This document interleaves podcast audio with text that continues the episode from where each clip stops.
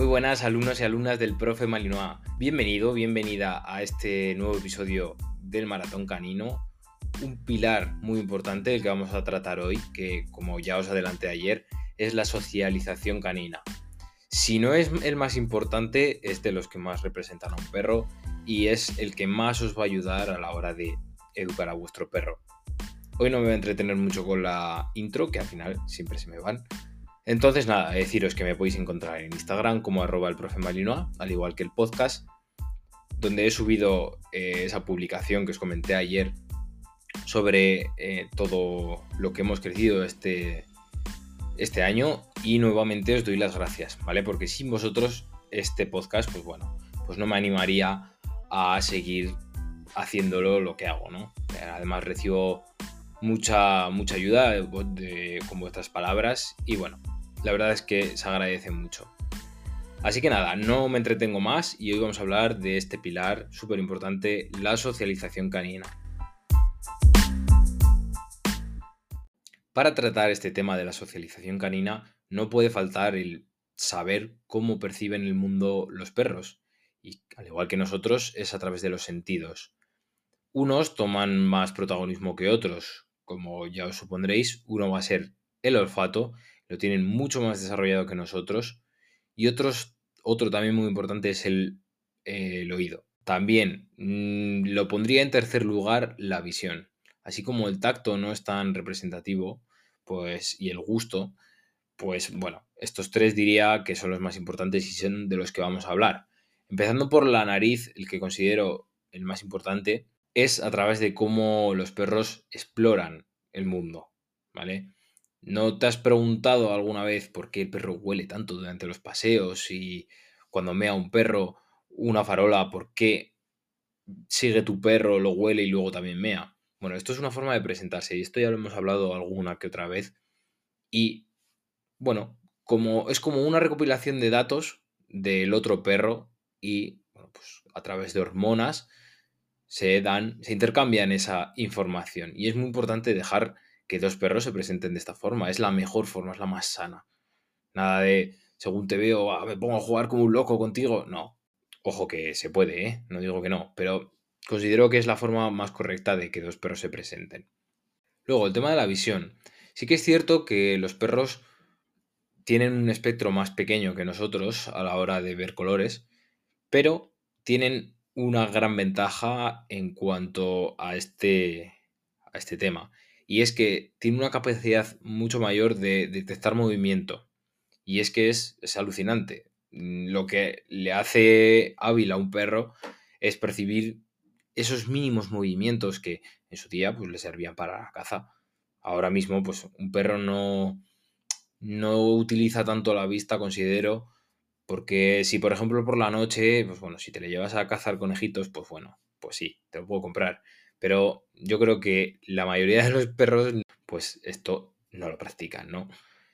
Y sobre todo, pues bueno, van a por pelotas y tal, que sí, igual lo ves a la noche, pero si estás haciendo un juego de, de rastro o de búsqueda, pues no empleas prácticamente la visión. Y por último, en cuanto a los sentidos, el oído. El oído no, bueno, de estos tres considero que sí que es el menos importante, pero bueno, ocupa una posición en el podio.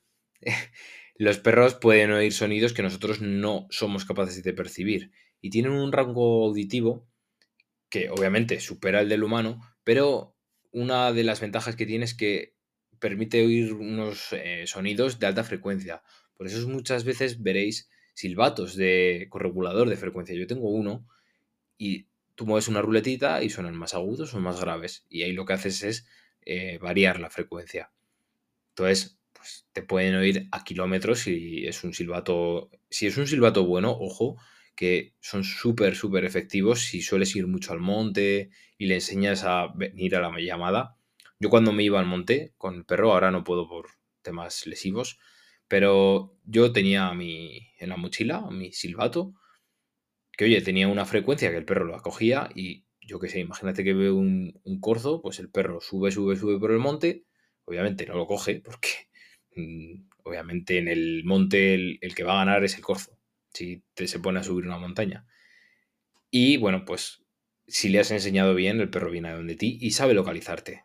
Así, pues bueno, te evitas esas pérdidas que vemos eh, muchas veces. De se ha rescatado un perro, que no sé qué, no sé cuántos. Bueno, esas cosillas. Entonces ahora ya vamos a entrar con el tema de la socialización. En concreto con la socialización temprana. Considero un paso previo a lo que vamos a hablar ahora, ¿vale? Entonces, una socialización temprana trae muchos puntos positivos. El primero, vamos a hablar de las primeras experiencias, ¿no? Cómo deben ser. Y durante los primeros meses de vida es muy importante que el perro esté con la madre y con los hermanos. Aprenden a ser perros. La madre les corrige. Interactúan con otros perros de forma adecuada. Y si puedes con otros animales, pues mira, mejor que mejor. Así no sale como el mío que, que va por todo lo que se mueve, el capullo de él. Entonces, una socialización adecuada en esta etapa, pues previene muchos problemas de comportamiento, ya no con otros animales, sino con otros perros. Por eso se aconseja que por lo menos esté entre dos meses y medio y tres en la camada, con la madre y con los hermanos. Nada de coger a un perro con un mes, que anda que no se ven casos. Que ojo, que si te los has encontrado por ahí, oye, lo veo fabuloso y le vas a tener que dar biberón y, y lo veo mejor que mejor, que ha salvado una vida de un perro. Pero si un, un criador te dice, venga, que te lo doy con un mes y medio, ah, echar para atrás, echar para atrás porque no, no es un, un criador en condiciones. Luego, también en los, los, encuentros que tengan con otros perros, que sean diversos y que sean divertidos, que sean enriquecedores para el perro. La, socialización no se trata de conocer a otros perros así porque sí, ¿vale? Es para que este cachorro se exponga a una amplia gama de experiencias. Esto incluye tanto entornos como sonidos, olores, tipos de personas y de perros, ¿vale? Que, haya esa variación. Por ejemplo, lleva al perro a pasear por distintos barrios, no te quedes siempre en el tuyo. preséntaselo, preséntalo a, a personas de todas las edades, a niños sobre todo. Porque así además, pues, si se puede, tendremos la cultura de que los niños no salgan corriendo cuando ven a un perro así porque sí, ya sea grande o pequeño eso considero que es un tema muy importante y que algún día hablaré de ello, del tema de educar a los niños con los perros, de cómo se trata el perro. Y por último, en cuanto a esta socialización, a esta parte de la socialización, es que siempre tiene que estar tu perro socializado. Es decir, no, eh, ya el perro ha socializado, como le tengo en una finca, pues, pues de cachorro ha socializado, venga, ya, ya está, ya ha socializado, ya va a ser bueno con todos los perros. No, esto es una cosa que en la vida adulta se tiene que seguir haciendo. Y es necesario que el perro se siga viendo con otros perros. Porque los perros, como todo el mundo, se adaptan a lo que viven. Entonces, si un perro deja de ver a otros perros durante cuatro años, pues el día que, le, que vea a un perro y como le cruce un poco, vas a tener problemas. Ya sea por la inseguridad que le has causado al perro, cuando se expone a, esas, a esos casos, o porque el otro perro ha ido muy de frente porque ha ido a jugar. Es que el otro perro lo puede interpretar de otra forma. Entonces, ir con esa precaución. Y ahora os quería hablar de estrategias y consejos para que la socialización sea efectiva. Es decir, crear un plan de socialización más o menos, ¿vale? Esto sí que es cierto que ya igual es un poco más avanzado, ¿no? Pero bueno, un plan de socialización que sea efectivo debe estar estructurado y que sea flexible, ¿no? No podemos regirnos, esto se hace así o se hace así, no, porque hay mil situaciones, son diferentes, tienen diferente grado de dificultad, eh, puede ser más desafiante una que otra, entonces lo mejor es ir poco a poco. Ve introduciendo entornos de más sencillos a más complejos y estimulantes. Por ejemplo, los paseos, empiézalos en un lugar tranquilo. Luego ya te metes, bueno, te iba a decir, en la Gran Vía, pues igual en la Gran Vía no, pero te vas a la zona céntrica o que sepas que hay un poco más de aglomeración de gente, luego más, luego más. Eh, viene bien eh, exponer al perro a estos casos, pero bueno, siempre y cuando lo tengas controlado, ¿vale? No vayas allá a lo loco y te vayas en Navidad a pasear al perro por la gran vía, porque es que igual te van a pisar a tu perro y luego te van a pisar a ti cuando te agaches a ver qué le ha pasado al perro. Entonces, a ver, he dicho la gran vía, pero igual ahí me he columpiado, ¿no? Pero pero ya me entendéis, ¿no? Ese, esa exposición gradual deberéis respetarlo. Luego los paseos. los paseos que sean variados, ¿vale? Las rutas que hagáis siempre, ya no me refiero a la vuelta de después de cenar de la noche, no. Que haga un pipí, un cacá y ya. No, eso no me refiero.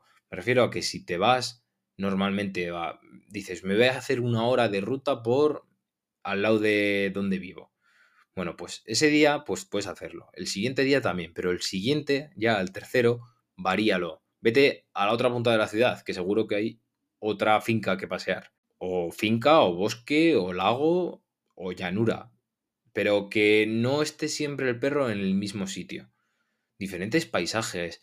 Incluso busca otras áreas urbanas, aunque sean urbanas. No hace falta que estar todo el tiempo en la naturaleza. Que oye, mejor que mejor, ¿no? Pero hay más estímulos además. Pero bueno, no es que haya más, son diferentes, porque en la ciudad también hay una amplia gama de estímulos. Pero bueno, varíalos. Y luego también dos cosas más que son bastante importantes que pueden ir ligadas es el encuentro controlado con otros perros y el encuentro también controlado con otras personas. Aquí quiero hacer especial énfasis en cuanto a las personas con los niños. Mm, si tenéis primitos o primitas, o niños, nietas, nietos, lo que sea, o vuestros propios hijos cuando el perro llega a casa, exponerlos gradualmente. Primero hablarlo con el niño de, oye, esto puedes hacerlo, esto no, no le toques la cara por este lado, tal, deja que te huela primero. Estas cosillas es recomendable decírselo. Y luego que jueguen, que jueguen y que ya os aseguro que se lo van a pasar en grande. Si vuestro perro es equilibrado y le vais exponiendo poco a poco a estas cosas, va a estar muy bien con los niños. Y en las cenas de Navidad no vas a tener que preocuparte por que el niño le está pintando la cara al perro. ¿Vale? Entonces, eh, quedaros con la palabra controlados. Y esto ocurre lo mismo con los perros. Oye, ¿que tienes un cachorro? Mira, un amigo mío acaba de tener dos cachorros. Lo primero que le he dicho es, socialízalos, porque vive en, en el monte. He dicho, socialízalos y luego ya presentaremos a Dante a los perros. ¿Por qué? Porque estás en una situación controlada que yo sé cómo va a reaccionar mi perro con esos dos cachorros y no va a haber ninguna eh, situación traumática que puedas causarle un problema a la larga a esos dos cachorros. ¿Vale? Sabéis por dónde voy, ¿no? el tema control que se os quede muy grabado. Y por último os quiero hablar de, de los posibles problemas y desafíos que os puede ocasionar unos diferentes problemas que puedas encontrarte. Como por ejemplo, tenéis que tener también una estrategia de redirección. Imagínate que llegas a un punto en el que tu perro está tenso, ya tienes un perro joven, un perro adolescente, incluso adulto, pero vamos a poner el ejemplo de un adolescente que llega con otro macho y a los dos les ves gallitos. Tú esa situación tienes que saber leerla, tienes que ver mucho con lo que hablamos ayer. Es que aquí en el adiestramiento todo va ligado. El perro es uno, que lo, que digo, se divide en varios pilares. Yo he definido siete, otro adiestrador te va a definir más, menos. Mm, he definido siete, porque además que justo me sale que también podían haber sido cinco y os lo hago de lunes a viernes, ¿eh? Pero bueno, he decidido mm, ampliar este maratón y establecer siete pilares. Obviamente hay unos más fuertes que otros, pero bueno, esto tenéis que hacer la distinción. Pero, por ejemplo, una estrategia de, redirección. ¿Ves esa, situación, ves esa situación tensa, se empiezan a oler, se empiezan a poner gallitos, a uno se le riza la espalda. Vale, pues cogemos a nuestro perro, nunca pegamos tirón, ¿vale? Nunca pegamos tirón de la correa. Y si están sueltos, le redirigimos, llamándole felizmente. Venga, chico, vamos, vamos, vamos, vamos. Y te puedes ir alejando corriendo si quieres que el perro va a ir contigo, va a salir de esa situación, le vas a ayudar a evitar esa situación. Y el otro perro va a pasar, se va a ir con su guía y ya está.